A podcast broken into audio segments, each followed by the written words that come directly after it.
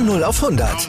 Aral feiert 100 Jahre mit über 100.000 Gewinnen. Zum Beispiel ein Jahr frei tanken. Jetzt ein Dankeschön, rubbellos zu jedem Einkauf. Alle Infos auf aral.de. Aral, alles super. Guten Abend, herzlich willkommen zum AVD Motor- und Sportmagazin. Es gibt viel zu besprechen heute. Christian Danner, unser Sport1-Experte, ist mit mir im Studio und unser Schaltgast heute ist Maximilian Günther, Formel-E-Fahrer. Guten Abend. Er gilt seit Jahren als einer der großen deutschen Nachwuchstalente im Motorsport, hat da schon viel auf sich aufmerksam machen können ist zweimaliger Vizemeister in äh, der ADAC Formel Masters gewesen, Vizemeister in der europäischen Formel 3, war der Teamkollege auch von äh, Lance Stroll, der aktuell in der Formel 1 fährt, hat Erfahrung in der Formel 2 und im Mercedes Junior Team gesammelt. Und ja, seit 2018, da fährt er in der Formel E und er ist der bis dato jüngste Rennsieger der Formel E-Geschichte. Also jetzt nochmal ein äh, herzliches Hallo, Max, schön, dass Sie zugeschaltet sind aus Monaco. Und äh, das heißt, hatten Sie ein freies Wochenende, wie bereiten Sie sich auf das große Formel E-Finale vor, das ja dann in zwei Wochen stattfindet?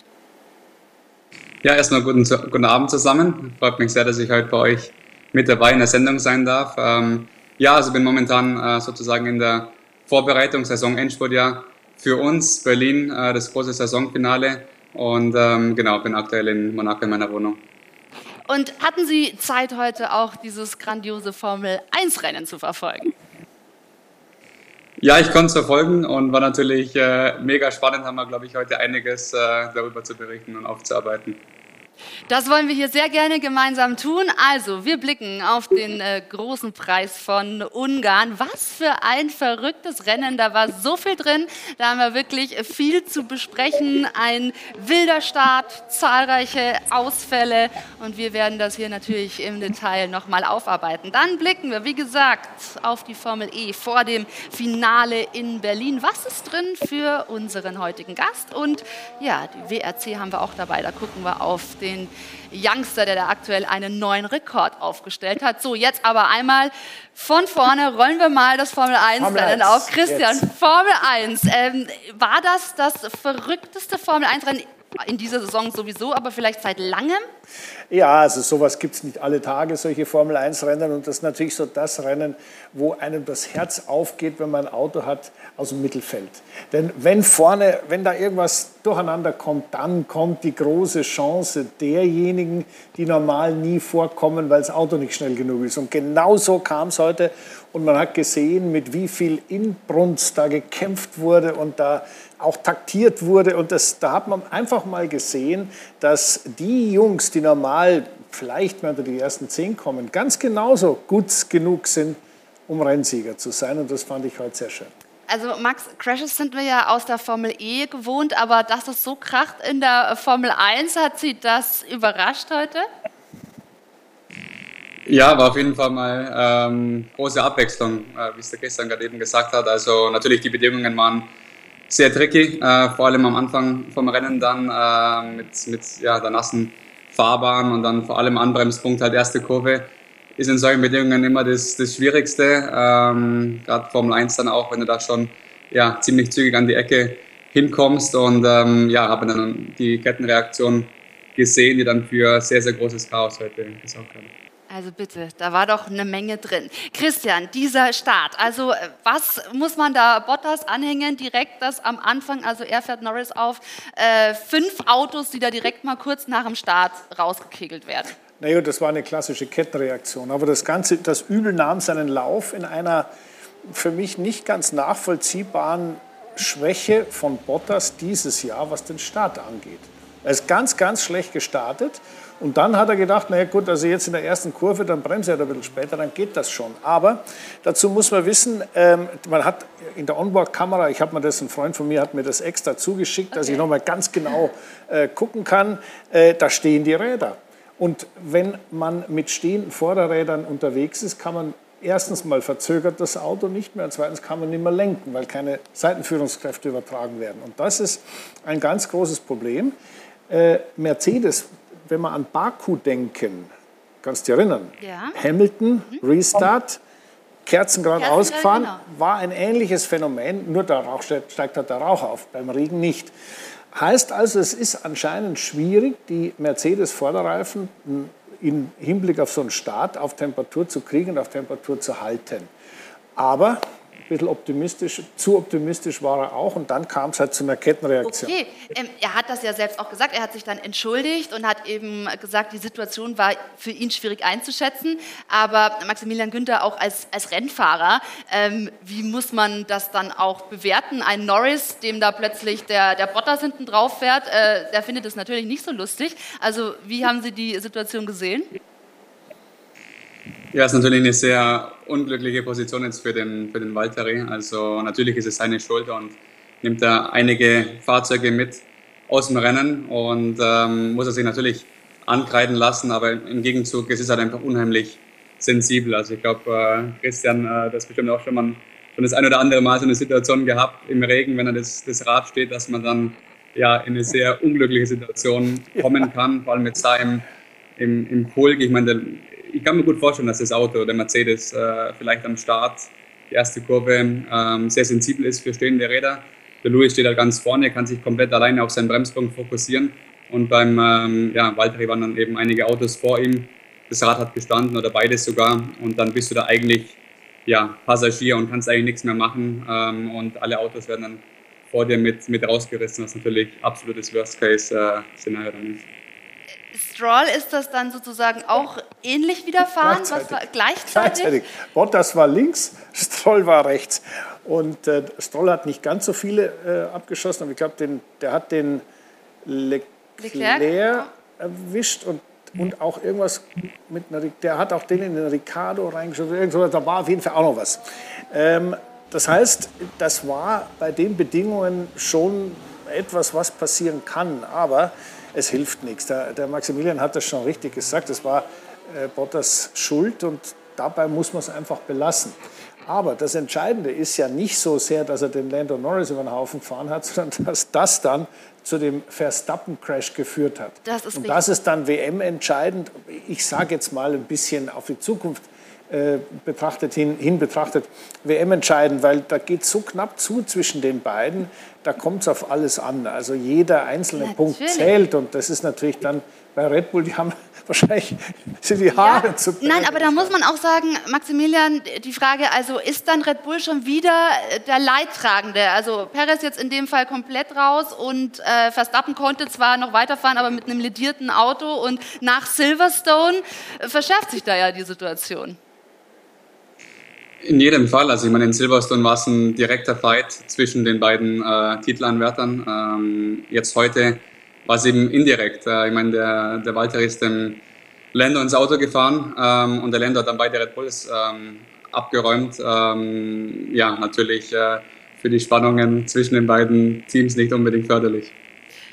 Ja, oder genau, für den Zuschauer dann eher schon. Also die Spannung, die wird wahrscheinlich jetzt noch ähm, ja, auf, auf Höchstanschlag getrieben. Äh, muss man die Strafen noch einmal vielleicht besprechen? Also beide ähm, müssen Ja. mit eben einer Strafversetzung dann rechnen? Ein, eins, eins noch zu den Zuschauern gesagt, es war ja durchaus so, äh, dass dort sehr viele holländische Fans waren, die haben den Lewis Hamilton und den Toto Wolff und alles, was Mercedes ist, ausgepfiffen.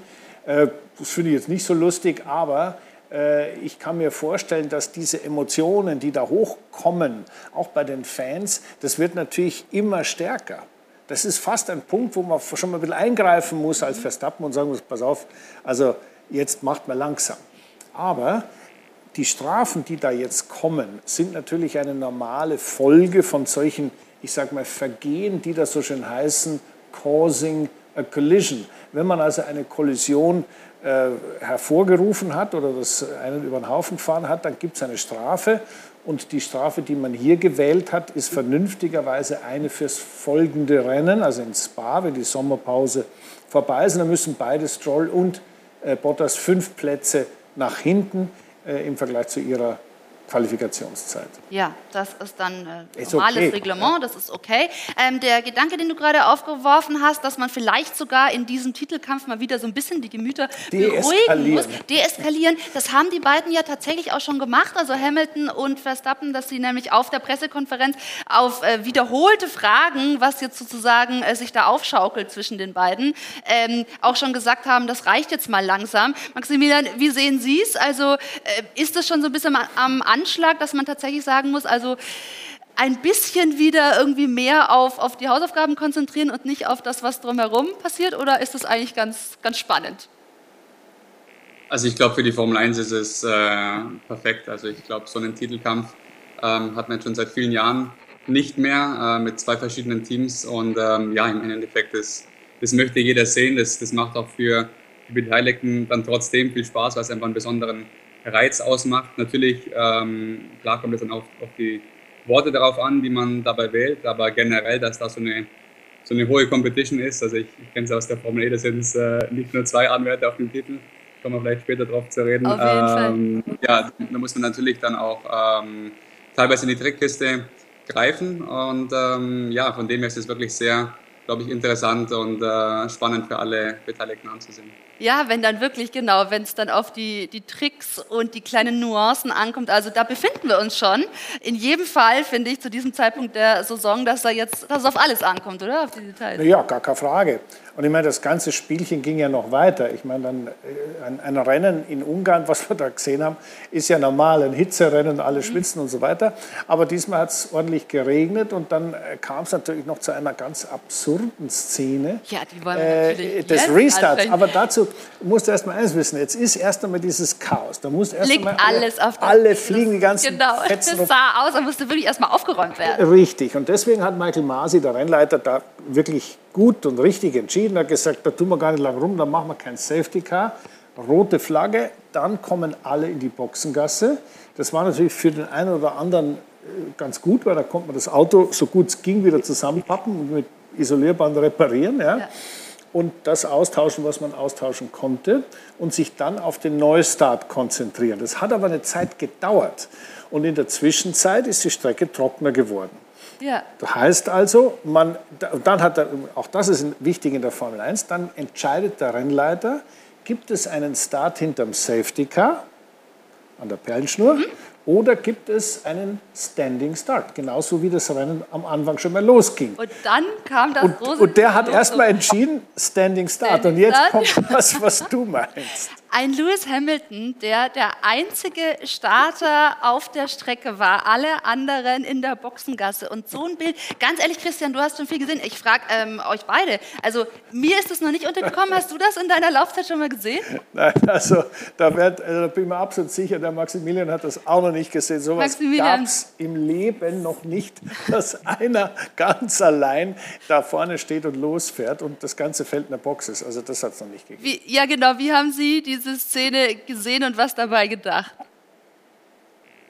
Ja, unheimlich kurios natürlich. Ich meine, natürlich steht man da irgendwo im wahrsten Sinne des Wortes blöd da, wenn man Mercedes ist äh, und Lewis Hamilton, aber es ist halt auch nicht so einfach, die Entscheidung dann zu treffen, wenn du auf der Pole Position stehst ähm, und dann quasi ähm, ja, diesen, diesen Platz äh, einfach aufgibst mit einem Boxenstopp. Da tun sie natürlich äh, Leute im Mittelfeld viel, viel einfacher, da die Entscheidung zu treffen, auf die Slicks zu gehen.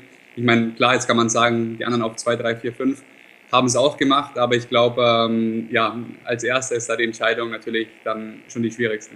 Aber das also, ist tatsächlich der Punkt, oder? Also er ist der Erste, muss es entscheiden, hat sich dafür entschieden, eben ähm, von der Strecke zu starten. Alle anderen haben eine andere Entscheidung getroffen. Na klar, sieht man dann erstmal so aus. Wer muss diese Entscheidung fällen? Also geht das vom Team aus oder hat da Lewis Hamilton für sich entschieden, das mache ich jetzt so?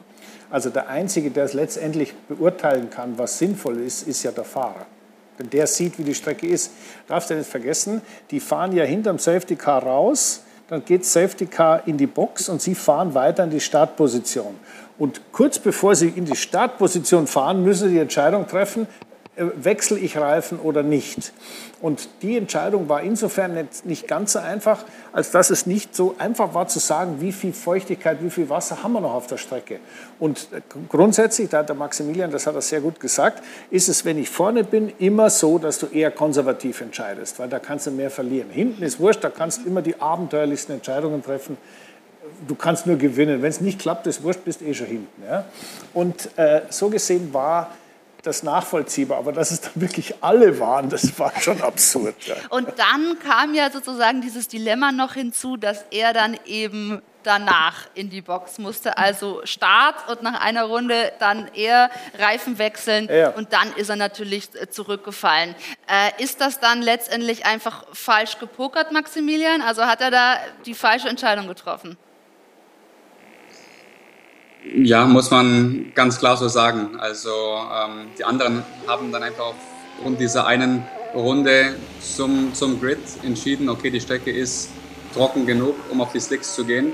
Und ähm, ja, bei ihnen wurde dann die Entscheidung eben anders getroffen, hat natürlich unheimlich wehgetan. Ich meine, wenn du dann ähm, eine Runde später in die Box kommst und halt viel, viel mehr Zeit verlierst als alle anderen, die es halt während dem, dem stehenden Chart quasi gemacht haben, äh, dann ja, war das natürlich äh, der maximal schlechte, ja. schlechtestmögliche Start, ja. Ja, fällt dann zurück auf Platz 14 und dann kommt es aber, er hat es ja dann wieder clever gemacht. Dann hat er ja. den Undercut geschafft und ist wieder Schritt für Schritt nach vorne.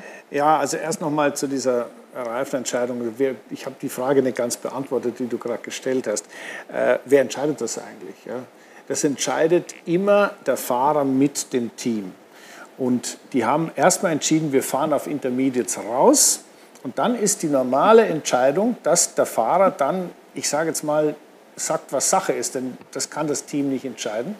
Aber bei Mercedes, glaube ich, war man sich relativ sicher, dass es feucht bleibt. Und deswegen hat man den Lewis bestätigt, gesagt, oh, lasst, ja. das passt schon, das ist alles gut. Da hätte er sich durchsetzen müssen, denn einzig er sieht, wie es wirklich ausschaut da draußen. Also da hat er schon einen kleinen, aber einen Fehler gemacht. Und das, was du jetzt gerade angesprochen hast, ist natürlich richtig. Er hat äh, das ist ja das, was so Spaß macht, dann auch zu sehen, einen derartigen Wahnsinnsfahrer, einen solchen Könner seines Metiers bei der Arbeit zuzuschauen, wie er sich dann wieder vorgearbeitet hat. Und das darf man glauben, ist in Ungarn nicht so einfach. Und ja. dass er da trotzdem so gut nach vorne kam, lag zum einen an ihm, da hat er ein paar richtig harte Knochen gehabt, wie den Fernando Alonso zum Beispiel. Mhm. War auch ein herrliches Erlebnis für mich, ja. äh, zu sehen, hey, der hat es nicht verlernt. Und der Hamilton merkt, ein Alonso, den er eigentlich nur als, ja, ich sag mal, als Teamkollege zwar mal gehasst hat, bei McLaren waren mhm. wir ja gemeinsam, aber dann eigentlich nur noch überrundet hat, der hat das Fahren auch nicht verlernt. Das sind einfach tolle Sachen, wenn man Motorsport-Fan ist, das zu beobachten. Das macht so Spaß. Definitiv. Also da gab es heute äh, einige schöne Duelle zu sehen. Aber klar, das spricht für Lewis Hamilton, dass er da noch bis aufs Podium vorfällt. Wenn wir jetzt die äh, Gesamtwertung uns angucken, also die Fahrerwertung, dann hat er Max Verstappen auch wieder überholt. Also zwei Rennen hat es äh, gedauert, sich da erstmal ranzupirschen. Und dann, wenn wir gemeinsam drauf gucken, jetzt ist er bei 192 Punkten und Max Verstappen dahinter mit 186. Äh, Maximilian ähm, Verstappen ist ja eben nicht ausgefallen, aber das ganze Rennen über lediert gewesen. Also welche Auswirkungen hat das jetzt auf den Titelkampf? Sind die jetzt sozusagen wieder ist es jetzt wieder so ein bisschen ausgeglichener oder hat äh, Hamilton dadurch jetzt äh, ja, deutlichen, das Momentum wieder auf seiner Seite? Also natürlich generell jetzt mal für beide gesehen in der zweiten Saisonhälfte ist natürlich alles möglich. Ich meine, es sind auch so viele Punkte zu vergeben. Beide sind unheimlich eng zusammen. Ähm, aber natürlich ist es so, dass Red Bull, ähm, würde ich, wirklich, würde ich, würde ich sagen, in der ersten Saisonhälfte eigentlich das Momentum schon auf ihrer Seite hatte, unheimlich stark waren, viele Rennen dann auch mit dem Max gewonnen haben und sich eigentlich so kontinuierlich ein bisschen im Polster rausgearbeitet haben. Und dieses Polster ist halt jetzt innerhalb von zwei Rennen ähm, komplett äh, ja, zu, zunichte ähm, geworden mit, mit, mit Rennen, die dann einfach sehr unglücklich waren. Das Pendel hat sich eigentlich genau in die andere Richtung gedreht, dass jetzt der Luis vorne ist und du weißt halt nie, wie es jetzt weitergeht, ob du diesen Vorsprung vielleicht gebraucht hättest, äh, um ein bisschen davon noch zu zehren bei, bei Rennen, wo das Auto vielleicht nicht ganz so gut zur Strecke passt. Und ähm, ja, kann eben wirklich sein, wie es der Christian vorhin schon erwähnt hat, dass dann eben äh, so ein Rennen wie, wie hier oder auch in Silverstone dann unheimlich wehtut, wenn es in die letzten ein, zwei Rennen geht. Sie waren im äh, Mercedes Junior Team. Gibt es da jetzt, was diesen Titelkampf betrifft, äh, wem drücken Sie da die Daumen? Sind Sie da auf irgendeiner Seite? Äh, ich bin da ziemlich unparteiisch, muss ich sagen. Also ich, mir, mir gefällt es unheimlich, den, den Titelkampf dieses Jahr zu verfolgen. Beides äh, unglaublich starke Fahrer und ähm, ja, einfach schön mit anzusehen. Also ich glaube, ähm, ja, wie wir vorher schon gesagt haben, das ist genau das, was die Formel 1 braucht, dass ähm, ja, einfach zwei Fahrer im Idealfall aus zwei verschiedenen Teams um den Titel kämpfen und ähm, ja, ist wirklich total unvorhersehbar dieses Jahr. Das war die letzten Jahre in der Formel 1 ähm, oft ähm, ja, schon recht früh klar, in welche Richtung es gehen wird, aber dieses Jahr ist echt richtig cool. Das ist wirklich richtig cool. Das finden wir auch. Das soll auch so weitergehen. Und heute, ja, dieses Rennen hat dann noch einiges mit sich gebracht. Äh, Sebastian Vettel auf dem Podium. Allerdings, das wird noch mal genauer untersucht, Christian, denn da muss man bedenken, er ist mit zu wenig äh, Sprit im Tank angekommen. Ja, also es ist immer ganz verdächtig, wenn jemand sein Auto abstellt, bevor er im Ziel ist. Also bevor das Auto da ist, da gibt es dann die Park-Fermé-Bestimmungen und dann gibt es meistens, Park-Fermé heißt, dass das Auto dorthin muss, wo alle stehen und dort nichts mehr gemacht wird dran. Äh, da muss man das Auto auch hinbringen und jetzt kommt die entscheidende Regel, es muss noch ein Liter Benzin drin sein. Das braucht man, um die Benzinanalyse zu machen. Denn die, der, das Benzin in der Formel 1 ist ja von verschiedenen Herstellern. Da gibt es ja verschiedene, die die Teams unterstützen und ist auch nach einem klaren technischen Reglement angefertigt. Und das muss genau so sein, wie das, was man angegeben hat, das ja. drin ist. Und deswegen ist dieser Liter so wichtig. Und jetzt hat man bei Vettel, das ist die offizielle Meldung, die wir gekriegt haben, eben 0,35 äh, Liter rausgebracht und nicht mehr. Das, so wenig ist. das ja. führt normalerweise notwendigerweise zur Disqualifikation und gerade Vettel hat das, ich glaube, 2012 auch schon mal erlebt. Da war es ähnlich. Und äh, das ist halt so. Ja? Das ist genauso wie wenn du zu wenig Gewicht hast oder wenn du zu großen Motor hast oder sowas. Und wir müssen also noch mit einer Disqualifikation. Ich glaube ja, wenn also die Meldung, die wir als die Sendung begonnen hat, haben wir geguckt genau. und da stand, also was ich gelesen habe, war eben, dass die, das Vergehen klar war, dass man deswegen bei den Stewards ist. Und die müssen darüber entscheiden. Das geht immer in derselben Art und Weise vonstatten. Der technische Kommissar sagt, da habe ich was, das habe ich gemessen dann kriegen die Stewards, schauen im Reglement nach, gegen welchen Paragraph verstößt das und dann gibt es eine Strafe. Also die FIA-Anhörung ist vorbei. Wir warten noch auf ein Ergebnis. Sobald das da ist, werden wir es natürlich vermelden. Maximilian, ähm, Sebastian Vettel war trotzdem enttäuscht, obwohl er auf dem zweiten Platz gefahren ist, weil er ähm, gesagt hat, also da wäre mehr drin gewesen. Es lag wahrscheinlich an einem zu langen Boxenstopp. Was, äh, wie, ja, beurteilen Sie sein Rennen? Gut, ich glaube, dass der Sebastian einen richtig guten Job heute gemacht hat. Also in der Startphase eben durchgekommen, ähm, sein, sein Auto äh, unbeschadet äh, aus der Startphase ähm, gebracht und ja, dann natürlich der Boxenstopp, der dann eine Sekunde zu lang gedauert hat, hat ihm dann äh, einen möglichen Sieg gekostet. Er hat dann anschließend ähm, einige Male versucht, irgendwo noch einen Weg daran äh, oder an, an, dem Esteban, Esteban äh, vorbeizufinden, aber hat es einfach nicht geschafft. Ungarn ist unheimlich schwer zu überholen. Also ich bin auch schon einige Rennen gefahren und musste das äh, ja, äh, realisieren, dass einfach ja, die Strecke ist, ist, da ist einfach Downforce, also der Abtrieb, den man ähm, über, die, über die Front- und Heckflügel, den Unterboden generiert, ist einfach so unheimlich wichtig. Und wenn du da freie Fahrt hast, wie es der Esteban eben hatte, dann kannst du deine eigene Pace gehen. Dann, ähm, dann hat das Auto maximalen Grip. Für den Sebastian, der wenn zwei Sekunden dahinter ist, hat er den ungefähr gleichen Grip auch wie der, wie der Esteban. Aber umso näher er kommt und wenn er dann irgendwann eine halbe Sekunde, acht Zehntel hinten dran ist, ähm, dann hat er einfach deutlich weniger Anpressdruck, deutlich weniger Grip, vor allem an der Vorderachse. Und dann wird es halt wirklich schwer, ähm, da nah hinterher zu fahren und ein Überholmanöver zu starten. Ähm, und ja, darum war er, glaube ich, das ganze Rennen sehr nah dran. Das hat er auch selber gespürt. Und ähm, wenn dann auch so ein Boxenstopp dazukommt, dann tut es natürlich ähm, besonders, besonders weh. So, und in diesem Moment ist die Meldung raus, dass Sebastian Vettel disqualifiziert wurde. Somit ähm, hat sich ja. das bewahrheitet, also ja. zu wenig Sprit im Tank. Er ist zwar aufs Podium gefahren, was eine tolle Leistung war, aber mit zu wenig Sprit ist dann einfach nicht regelkonform. Das ist bitter?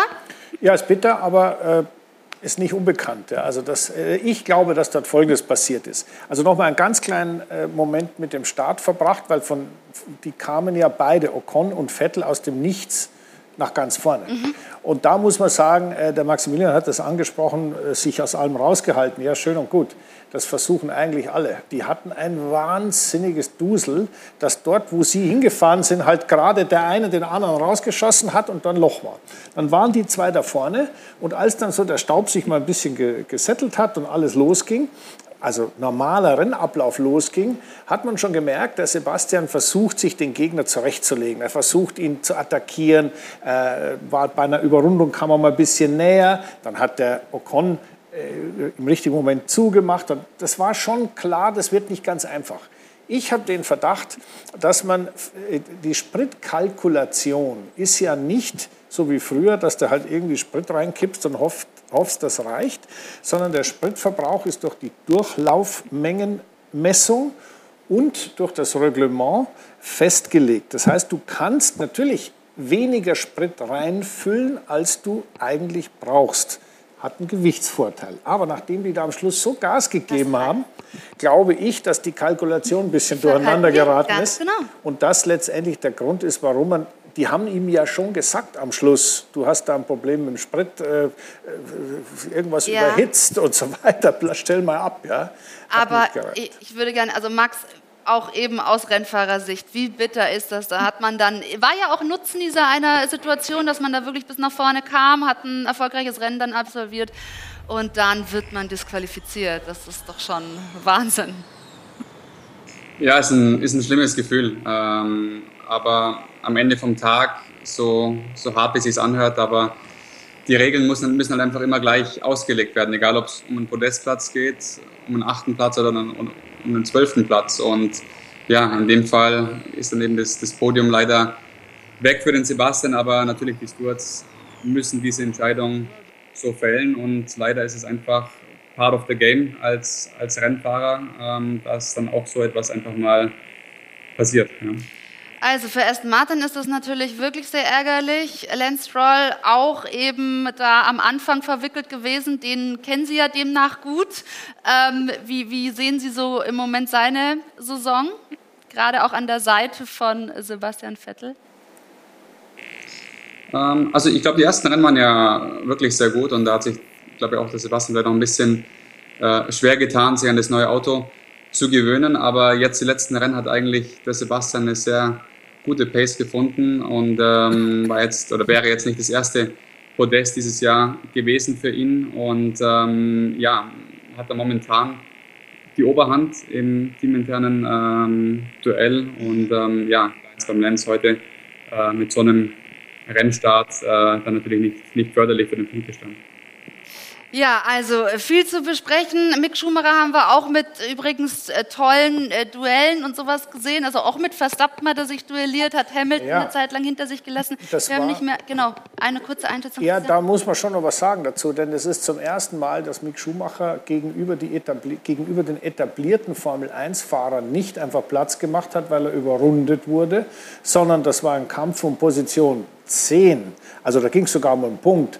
Und so gesehen fand ich das schon der Situation höchst angemessen, dass er dagegen gehalten hat das ist ein gutes Zeichen, wenn er mal ein schnelleres Auto hat, dass er da auch im entscheidenden Moment das Richtige zu tun vermag. Vor allem, weil er auch Risiko gegangen ist, nachdem ja, ja. Peter Steiner ihn aber auch so ein bisschen ähm, gemaßregelt hat und gesagt hat, hat er zu viele Crashes, wenig, wenig Fehler, genau. Aber also es zeigt auch sein Selbstbewusstsein. So, das heißt, mit diesem großen Preis von Ungarn beginnt dann die äh, Sommerpause. Das heißt, das Transferkarussell dreht sich dann auch in der Formel 1 meistens so ein bisschen weiter, weil dann ähm, ja einfach klarer wird, wie die Cockpits in der neuen neuen Saison besetzt werden sollen. Und äh, es scheint, dass eine Entscheidung sich heute schon verschärft hat.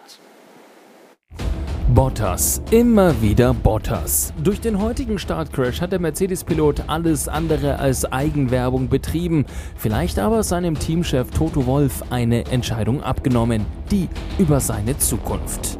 Der Finne hat sowieso nur noch Vertrag für diese Saison und jetzt, jetzt hat er für ordentlich Kleinholz gesorgt und damit immer mehr die Frage aufgeworfen, wie geht es weiter für ihn? Hamilton ist gesetzt, doch Cockpit 2 noch offen und es drängt die Konkurrenz. Vor allem George Russell darf sich weiter ernsthaft Chancen ausrechnen, spätestens im kommenden Jahr im Mercedes zu sitzen. Hat sein Können ja schon als Hamilton-Ersatz im vergangenen Jahr unter Beweis gestellt und jetzt in Ungarn endlich die lang ersehnten ersten Punkte im Williams geholt. Die heutige Startphase an Kuriosität kaum zu übertreffen und vielleicht war der heutige Unfall von Valtteri Bottas sehr endgültig der Türöffner für Russell in den Mercedes. Ja, das Mercedes-Cockpit, das wird natürlich spannend. Also, Christian, lass es uns mal einmal so ein bisschen skizzieren, was passieren kann. Weitere Bottas höchstwahrscheinlich nicht mehr im Mercedes. Und äh, da verdichten sich so ein bisschen die Anzeichen, dass es in Richtung Alfa Romeo gehen könnte. Wie realistisch siehst du das? Also erstens mal glaube ich, dass die Bottas-Russell-Geschichte schon seit einiger Zeit längst entschieden ist. Da fährt der Russell-Buster, der Bottas ist raus. Wo der dann landen wird, ist äh, im Moment schwer absehbar. Es gibt eigentlich nur das Russell-Cockpit, also den Williams, und zwei Alpha, sonst gibt es nichts. Das ist also ein ausgesprochen langweiliges äh, äh, Szenario, weil es fast nichts gibt. Ähm, bei Alfa Romeo kommt es natürlich sehr darauf an, inwieweit Alfa als Hauptsponsor und als Namensgeber des Sauberteams ähm, an Giovinazzi weiter festhalten möchte. Kimi hört auf, davon gehe ich aus. Okay.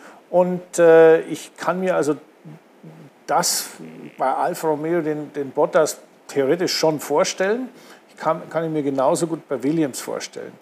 Und äh, ich sehe da noch eine andere, wenn wir über das Transferkarussell reden, noch was okay. anderes. Skizzier du mal deine Möglichkeiten und dann nehmen wir Maximilian gleich noch mit rein. Naja, also es gibt ja, der, der Mick Schumacher ist durchaus ein Mann, der auch für Sauber Alfa Romeo ein, ein Kandidat sein könnte. Und äh, da wird natürlich viel geschoben und viel, äh, da wird viel verhandelt und da wird, werden mit Sicherheit die Verträge ordentlich durchgelesen. Okay. Aber ich kann mir nicht vorstellen, dass das nicht möglich ist. Aber das wäre dann, wenn sozusagen Mick im Alfa Romeo dann entweder neben Bottas oder Bottas dann zu Williams.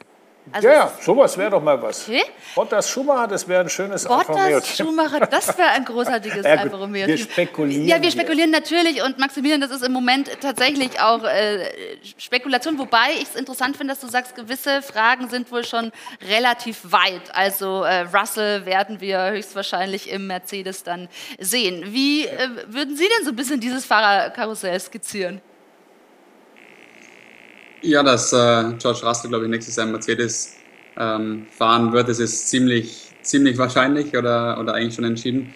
Aber ja, dann, ich glaube, dass der Valtteri vielleicht zu Williams geht, ist äh, nicht, nicht unwahrscheinlich. Ich meine, er war schon bei Williams einige Jahre sehr erfolgreich und dass er dahin zurückgeht, ähm, kann ich mir durchaus vorstellen. Und Christian hat es erwähnt, ich glaube, die, die Connection ähm, Mick, Ferrari, Ferrari, Alpha, ähm, die ist ja natürlich äh, sehr offensichtlich und ähm, kann natürlich sein, dass dann der Weg dann nächstes Jahr von, äh, ja, von Haas in das, in das äh, Alfa Romeo Team dann neben den vielleicht Antonio Giovinazzi aufsteigt. Ja, also das klingt doch wirklich alles ähm, nach, nach machbaren Möglichkeiten. Ich bin sehr gespannt, wie sich das noch weiter drehen wird. Das Williams Cockpit ist dann, wenn Russell gehen sollte oder geht, dann natürlich auch ähm, heiß begehrt. Da gibt es noch ein paar weitere Namen. Also äh, ein Nico Hülkenberg ähm, hofft natürlich immer noch auf ein Cockpit und ähm, man sagt Nick de Vries und den kennen Sie natürlich jetzt aus Ihrer aktuellen Rennserie gut. Der ähm, scheint da auch auch so ein bisschen im Gespräch auf, zu sein. Entschuldigung, auf Williams. Oder? Ja. Bei Williams zu mhm. Interessant. Mhm. Ähm, ich wollte eigentlich von ähm, Maximilian einmal kurz wissen, inwieweit Sie glauben, dass die Formel E genau dieses Sprungbrett sein kann, um sich dort sozusagen ja, in den Vordergrund zu fahren, um dann interessant zu sein für ein Formel-1-Cockpit? Ähm, ich kann mir auf jeden Fall vorstellen, dass diese, diese Möglichkeit jetzt mit dem Nick nächstes Jahr ähm, passieren kann. Ob es dann wirklich so eintritt, das, das, äh, das weiß aktuell niemand. Aber dass die Formel E generell ein Sprungbrett auch nochmal sein kann Richtung Formel 1 für junge Fahrer, das ist, äh, glaube ich, schon möglich. Ähm, aber ja, du musst dann wirklich, ich sage jetzt mal, sehr jung in die Formel E äh, reinkommen, schnell Fuß fassen äh, und dann ja im besten Fall große Erfolge einfahren. Dann ist es, ist diese Tür vielleicht noch ein Spalt offen, ähm, dass, dass dann aus der Formel 1 ein Anruf kommt. Ähm, aber generell sehe ich eigentlich die Formel E schon als sehr eigenständige Serie mit, mit Top-Piloten und äh, jetzt nicht ähm, wie jetzt eine, eine Serie, die man äh, wie jetzt die Formel 3, Formel 2, ähm, die man durchläuft und dann äh, anschließend wieder aufstellt. Wie groß ist Ihr eigener Traum noch von der Formel 1? Ähm, also ich meine, für mich war natürlich, als ich mit dem Motorsport begonnen habe, Kartsport, die ersten Formeljahre, dieses, äh, dieser Traum Formel 1 natürlich äh, unheimlich präsent. Ähm, aber habe dann auch gemerkt, dass ja zu Formel 3, Formel 2 Zeiten dann einfach ähm, ja, Richtung Formel 1 eben auch äh, andere Faktoren eine Rolle spielen. Ähm, natürlich, Sportliche ist das eine, aber eben auch äh, finanzielle, politische Entscheidungen, ähm, die man dann nicht äh, in seiner eigenen Kontrolle hat. Und von dem her ja, bin ich unheimlich äh, glücklich und erfüllt, in der Formel E zu fahren. Ist äh, seit diesem Jahr auch eine Weltmeisterschaft. Äh, und ähm, ja, von dem her ähm, ja, sehe ich da ganz klar meine Zukunft. Ja. ja, und Christian, das hatten wir hier auch schon häufiger. Es ist einfach nochmal so, dass viele Faktoren mit dazu spielen müssen, dass man eben sozusagen in die ganz obere Königsklasse den Weg schafft. Ja, natürlich. Ich meine, der Maximilian hat richtigerweise gesagt, da gehört ein bisschen Politik dazu, da gehört ein bisschen Kleingeld dazu. Nicht, dass man es aus der eigenen Tasche bezahlt, sondern dass man in einem System operiert, aus dem heraus man dann wie ein Ocon der, äh, der gefördert wurde wie ein Bottas, der gefördert wurde wie ein Vettel, der gefördert wurde, die sind alle nicht von ungefähr einfach plopp in die Formel 1 gekommen, die sind durch Förderungssysteme gelaufen. Giovinazzi durch Ferrari und so weiter und so weiter. Äh, das braucht man natürlich auch neben dem Schnellautofahren. Und deswegen äh, hat der Maximilian recht, es ist ja schön, dass es eine Monoposto, also eine Formel-Auto-Weltmeisterschaft gibt, nämlich die Formel E, die eben nicht Formel 1 ist und das ist was ganz, ganz anderes. Und ich meine, ich, ich kenne den Vergleich, weiß Gott gut. Ähm, die Formel 1 ist und bleibt die Königsklasse des Motorsports, aber die Formel E ist eine sehr, sehr schöne Variante dieses Formelsports, äh, wo sehr guter Motorsport betrieben wird mhm. und wo es halt, ja, da kracht es schon genauso, ja, nur halt irgendwie ein bisschen anders, ja, aber es ja. kracht auch. Ja. Aber ähm, das ist auf alle Fälle, wir wollen natürlich über die Formel E auch noch im Detail sprechen, wir wollen aufs Finale der Saison gucken, wir wollen natürlich auch auf die ja, Erwartungen und Ziele von Maximilian Günther blicken, das machen wir aber alles nach einer kurzen Pause, dann sind wir wieder zurück hier im AVD Motor und Sportmagazin, liebe Zuschauer. Damit sind wir zurück beim AVD Motor- und Sportmagazin mit Christian Danner, unserem Formel-1-Experten hier im Studio. Und zugeschaltet ist uns der Formel-E-Fahrer Maximilian Günther. Und in zwei Wochen, da steigt das große Formel-E-Saisonfinale in Berlin. Also da ist wirklich Spannung garantiert und unser Gast ist mit dabei. Die Formel E Weltmeisterschaft geht auf die Zielgerade und klar ist, dass nichts klar ist. Der engste Meisterschaftskampf der Geschichte. Vor dem Finale in Berlin können noch alle Fahrer bis Platz 18 den Titel holen. Absolut irre. Mittendrin der Deutsche Maximilian Günther. Eine schwierige Saison zu Beginn, doch in New York wendet sich das Blatt. Der lange ersehnte erste Saisonsieg, denn für Günther geht es um viel. Sein Rennstall BMW steigt nach dieser Saison aus. Zwar bleibt Andretti, die den Einsatz im Auftrag der Münchner durchführen als Kundenteam in der Formel E, doch ob Günther dort ein Cockpit im kommenden Jahr haben wird, ist noch nicht klar. Nach New York ging es für den Formel E-Tross nach London und alle Fans sehen chaotische Rennen.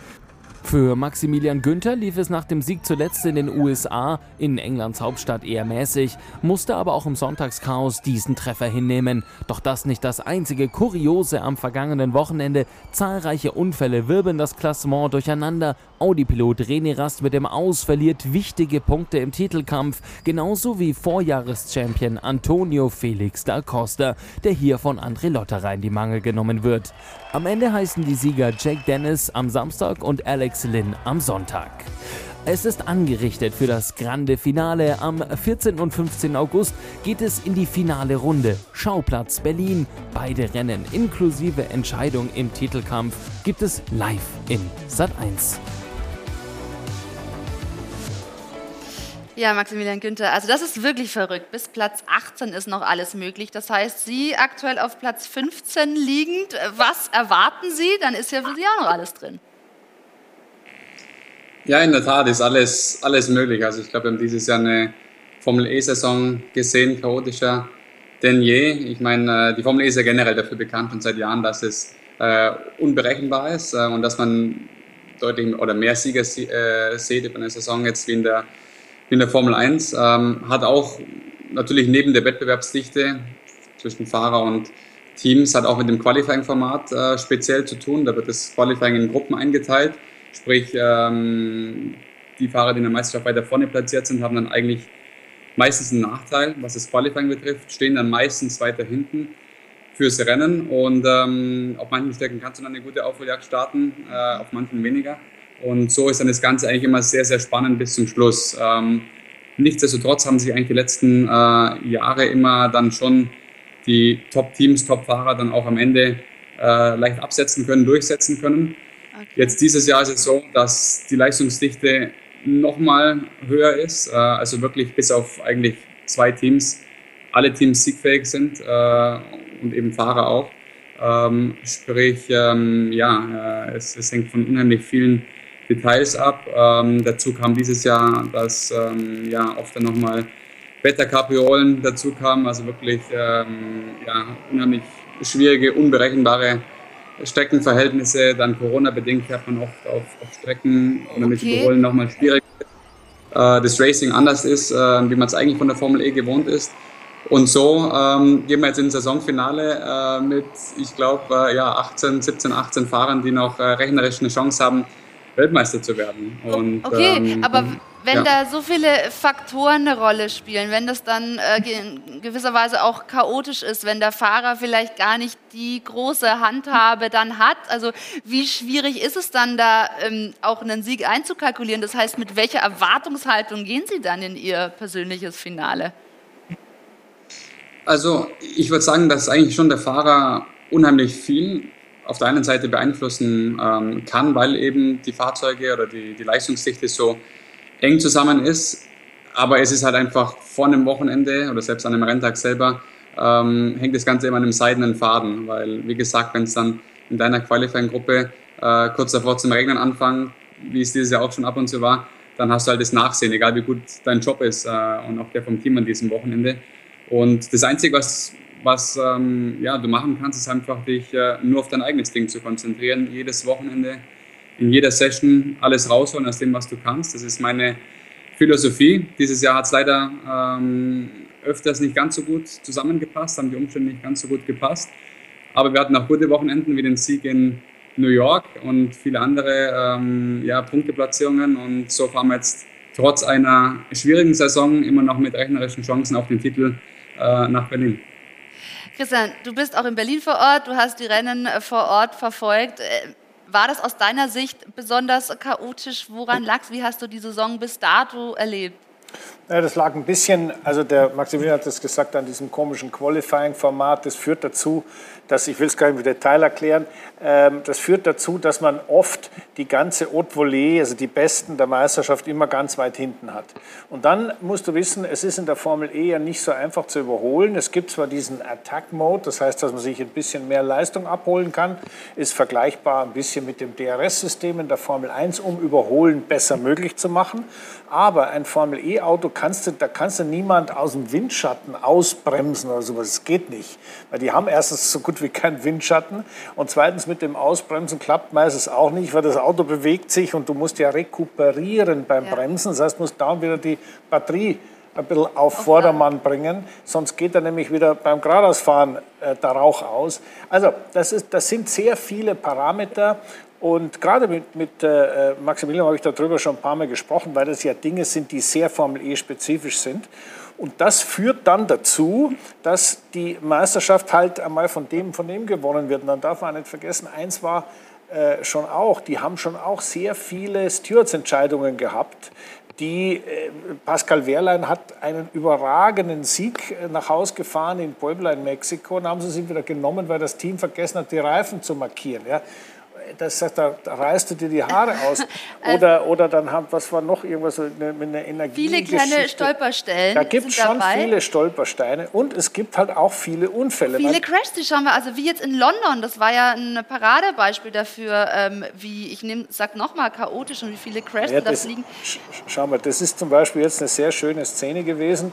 Die, die, das sind zwei Haarnadelkurven direkt hintereinander. Das ist also Mickey, mehr Mickey Maus geht nicht. Und wenn man die, die Onboard-Kamera anschaut, äh, das ist jetzt natürlich wieder was anderes, aber da muss der Fahrer ein Umgreifen, im Formelauto, im Lenkrad umgreifen, so eng ist es da. Und das sind alles Sachen, da denkst du, das kann alles nicht wahr sein. Es geht trotzdem, aber es ja. führt halt dazu, dass man äh, nebeneinander doch auch mal ineinander fährt. Aber es sieht natürlich auch nach Spaß aus und Maximilian, Sie sind ja jetzt auch schon ein Weilchen dabei, wir haben das hier auch schon angesprochen, Sie sind ja auch der jüngste Formel-E-Sieger ähm, bis dato, also ähm, Sie sind ja mit der Formel E jetzt auch so ein bisschen gewachsen. Jetzt ist allerdings äh, die Schwierigkeit, die sich für Sie gestaltet, dass äh, BMW und eben auch Audi, aber für Sie ist es natürlich ähm, BMW das Wichtige, aussteigen wird aus der Formel E. Wie sehen denn Ihre Zukunftsplanungen aus aktuell? Ähm, ja, also in meinem Kalender für nächstes Jahr ist ganz fest äh, die Formel E vorgemerkt und das ist auf jeden Fall ähm, ja, mein Plan und äh, ohne jetzt zu viel zu verraten, ähm, da bin ich auch sehr zuversichtlich, dass es nächstes Jahr der Fall sein wird. Aber ja, habe mich jetzt auf jeden Fall die letzten Wochen schon, schon überwiegend einfach aufs Sportliche konzentriert, versucht den bestmöglichen Job zu machen. Und ja, jetzt steht das Berlin Saisonfinale an, da ist mein voller Fokus drauf. Und ja, äh, die nächsten Tage, Wochen ähm, werde ich dann eine Entscheidung fällen, wo es für mich nächstes Jahr hingeht. Aber auf jeden Fall äh, wird die Formel E mein Hauptprogramm sein. Wir hören aber raus, Sie haben schon einen Vertrag auf dem Tisch liegen. Ähm, also ich kann noch nicht zu viel verraten, ähm, aber ja, wie gesagt, Formel E ist äh, nächstes Jahr auf jeden Fall auf dem Programm. Das ist aber doch eine sehr gute Nachricht, oder? Genau, da freuen wir uns. Also ähm, genau, wenn wir noch mal einmal kurz aufs Finale dann in Berlin blicken, haben Sie da ähm, für sich selbst irgendwie eine Platzierung schon? Also rechnen Sie für sich selbst damit?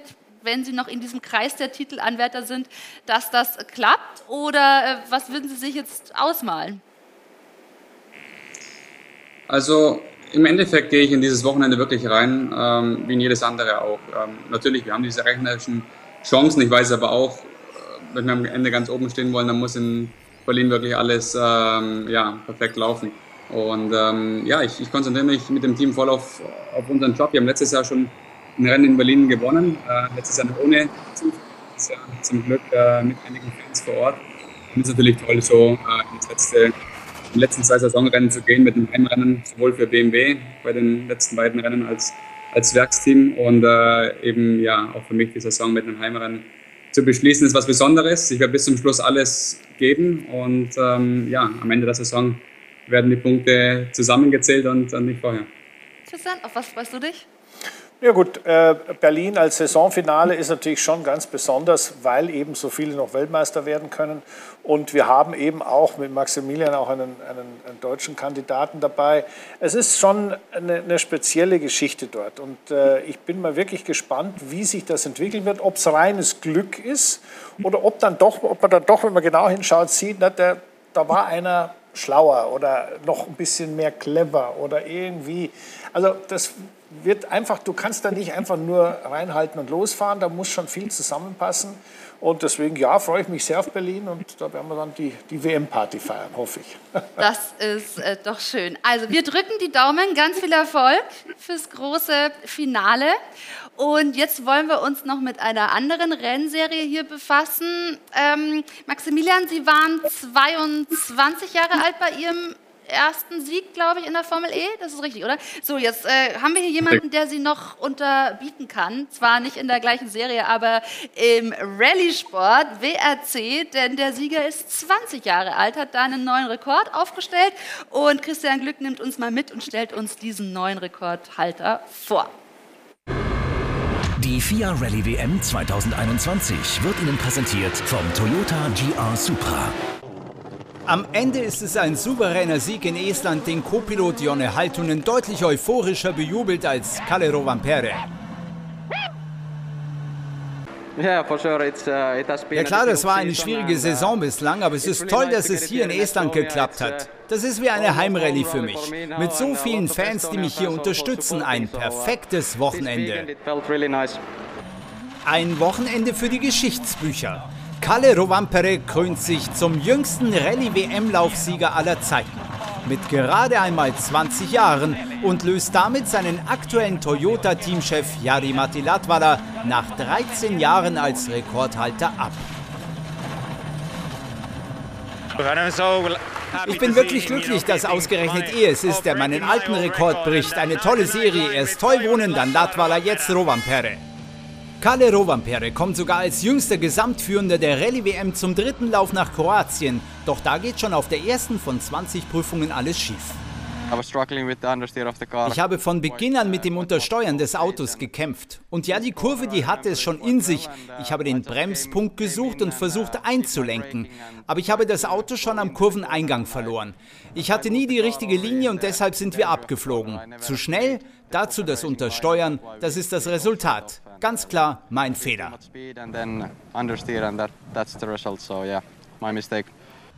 Auch der vierte WM-Lauf, die Rallye de Portugal, endet für Kalle Rovanperä vorzeitig. Technische Probleme am Toyota Yaris bedeuten das Ende an der 14. Wertungsprüfung. Die Rallye Italia auf Sardinien bringt Kalle Rovanperä ebenfalls kein Glück. Schon auf der vierten Wertungsprüfung macht ein Aufhängungsschaden eine Top-Platzierung unmöglich. Bittere Erfahrungen für den 20-Jährigen, der dann auf der Stage stehend Teamkollege Takamoto Katsuta vorbeifahren sieht.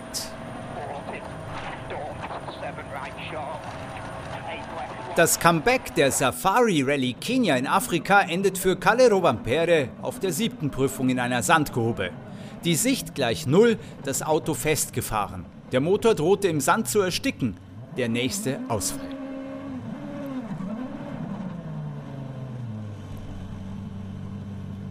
Doch dann die Wiederauferstehung in Estland. Ein perfekter Freitag mit vielen Bestzeiten auf dem schnellen Schotter. Am Ende der Sieg mit fast einer Minute Vorsprung auf den zweiten Craig Breen. Der Glückwunsch von Teamchef Jari Matilat war herzlich, dem neuen jüngsten Rallye-Sieger aller Zeiten, Kalle Rovanperä.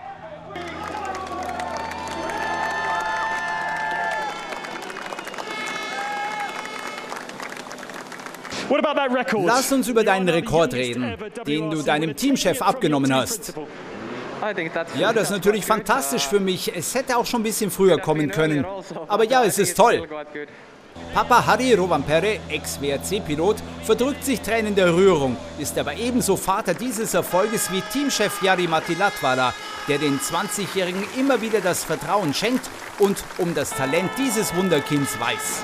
Kalle Rovanperä hat am 18. Juli 2021 Motorsportgeschichte geschrieben, als jüngster Sieger eines Laufs zur Rallye-Weltmeisterschaft mit gerade mal 20 Jahren. Die FIA Rallye WM 2021 wurde Ihnen präsentiert vom Toyota GR Supra. Also wirklich beeindruckend. Und allein diese Geschichte, Christian, dass er seinem Teamchef, den bisherigen Rekordhalter, diesen Rekord abgeknüpft hat. Also da äh, gibt es ja, einiges, was das, drin ist. Das ist schon, äh, schon phänomenal, was da passiert. Und auch da merkt man immer wieder, dass solche, ja, solche Sterne aufgehen, aber die müssen schon auch gefördert werden. Das, kommt, das hat nicht von, von Anfang an geklappt.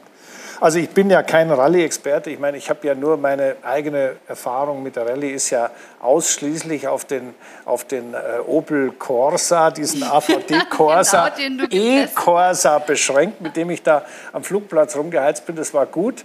Und ansonsten kenne ich nur Walter Röhrl, der ist Gott.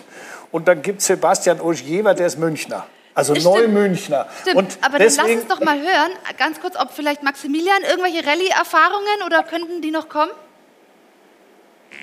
Leider bis jetzt keine Erfahrung. Ähm, ich muss sagen, teilweise beneide ich sie schon sehr, weil es nach wirklich richtig viel Spaß aussieht, aber auch. Das ist nicht so ja, aber auch echt gut ab, was, was die Jungs da ähm, am Steuer ähm, ja, abliefern. Ich meine, es ist so unheimlich schnell und so unheimlich eng und ein kleiner Fehler, man sieht es immer wieder an den Ausschnitten und alles ist vorbei. Also ja, bis jetzt noch keine Erfahrungen im Rallye-Auto, ähm, aber Ein E-Corsa hätten wir. Aber Christian, darüber hinaus geht es nicht mehr bei dir, oder? Nein, um Gottes Willen. Ähm, es gibt ja einige Formel-1-Fahrer, die sich versucht haben in der Rallye. Bei einigen ist das furchtbar schief gegangen, hat sie fast das Leben gekostet, wie mein Freund Marc Surer. Es gibt andere wie den Kimi, der das ganz erfolgreich gemacht hat. Ähm, es sind einfach zwei Paar Stiefel. Äh, es gab eigentlich, man muss es wirklich sagen, deswegen habe ich den Walter Röhrl erwähnt, ja. nur einen, der, das, der beides konnte und zwar besser als alle anderen zusammen auf der Rundstrecke und äh, die Rallye und das war eben Walter Röhrl. Ich meine, das ist, sowas gibt es alle 400 Jahre, kommt mal so einer auf die Welt. Die sind auch alle Spitzenklasse, die da fahren, aber ähm, das war anders. Die neue, die neue Generation. Anders. Ganz anders. junger, ja. Sehr schön. So, bei uns gibt es natürlich auch gleich noch das Roundup, was äh, sonst heute noch los war oder im Moment wichtig ist im Motorsport. Nach einer kurzen Pause sind wir nochmal zurück im AVD Motor- und Sportmagazin. Und damit sind wir nochmal zurück im AVD Motor- und Sportmagazin mit Christian Danner und Maximilian Günther. Haben schon viel besprochen, natürlich die Formel 1, die Formel E, WRC und jetzt bringen wir Sie noch auf den neuesten Stand, liebe Zuschauer, im Newsflash von Friederike Stell und Benjamin Bayer. Skilegende Hirscher erleidet Horrorsturz. Knapp zwei Jahre nach seinem Karriereende als Skifahrer stürzt Marcel Hirscher bei einer Enduro-Rallye schwer und bricht sich das Bein. Er sei mit seinem Motorrad gegen einen Stein gefahren und sei sehr schwer gestürzt, teilte der Österreicher in einem Video auf Instagram mit. Dazu gab es ein Röntgenfoto vom gebrochenen Bein. Der zweifache Alpin-Olympiasieger von Pyeongchang erholt sich derzeit in einem Salzburger Krankenhaus. Rennstrecke für DTM-Finale steht fest. Das Saisonfinale der DTM findet in diesem Jahr auf dem Norrisring in Nürnberg vor Zuschauern statt. Dies teilte der Veranstalter am Mittwoch mit. Auf dem Stadtkurs steigt vom 8. bis 10. Oktober das achte und letzte Rennwochenende der GT3-Serie. Davor ist die DTM vom 1. bis 3. Oktober noch auf dem Hockenheimring zu Gast. Rast zurück in der DTM. Für die DTM begann in der Saison 2021 eine neue Zeitrechnung. Mit Fahrern wie René Rast fehlt der Serie allerdings ein Superstar der letzten Jahre. Geht es nach dem Willen der ITR, soll dieser aber möglichst schnell zurückkehren. Serienmanager Frederik Elsner sagte bei Run Racing Podcast, Prio 1 ist für uns, dass wir den René wieder zurück in der DTM haben, wo er am Ende des Tages für mich auch hingehört, so der Österreicher weiter. Rene Rast gewann in seiner Karriere bislang dreimal den Titel der DTM. Und gerade fährt er äh, Formel E gemeinsam mit unserem Gast Maximilian Günther. Da steht also das große Saisonfinale an in zwei Wochen. Wie sieht die Vorbereitung bis dahin aus noch? Also bin jetzt noch ein paar Tage hier in Monaco, äh, überwiegend äh, körperliches Training, noch ein paar Termine, bevor es dann losgeht nach München. Simulator diese Woche, Ende diese Woche. Dann auch noch Anfang nächste Woche, Montag, Dienstag, dann die direkte Vorbereitung im Simulator. Ist unheimlich wichtig, einfach in der Formel E. Das ganze Thema Energiemanagement ist so komplex und wir fahren zwei verschiedene Varianten äh, in Berlin und äh, deshalb ja, ist äh, da einiges zu tun und ähm, dann geht es am Mittwoch nächste Woche nach, nach Berlin zum Finale.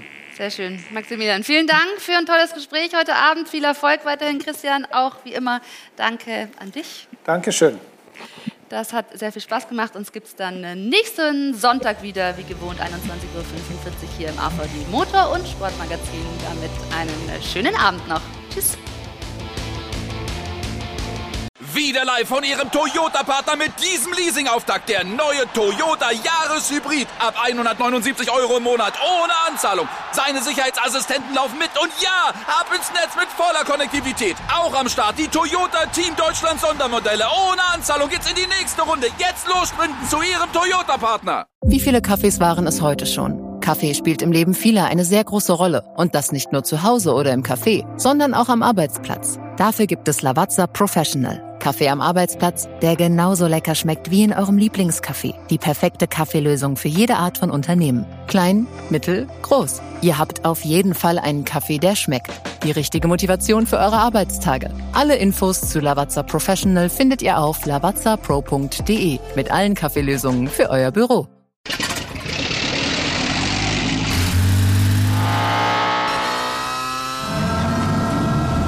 Von 0 auf 100.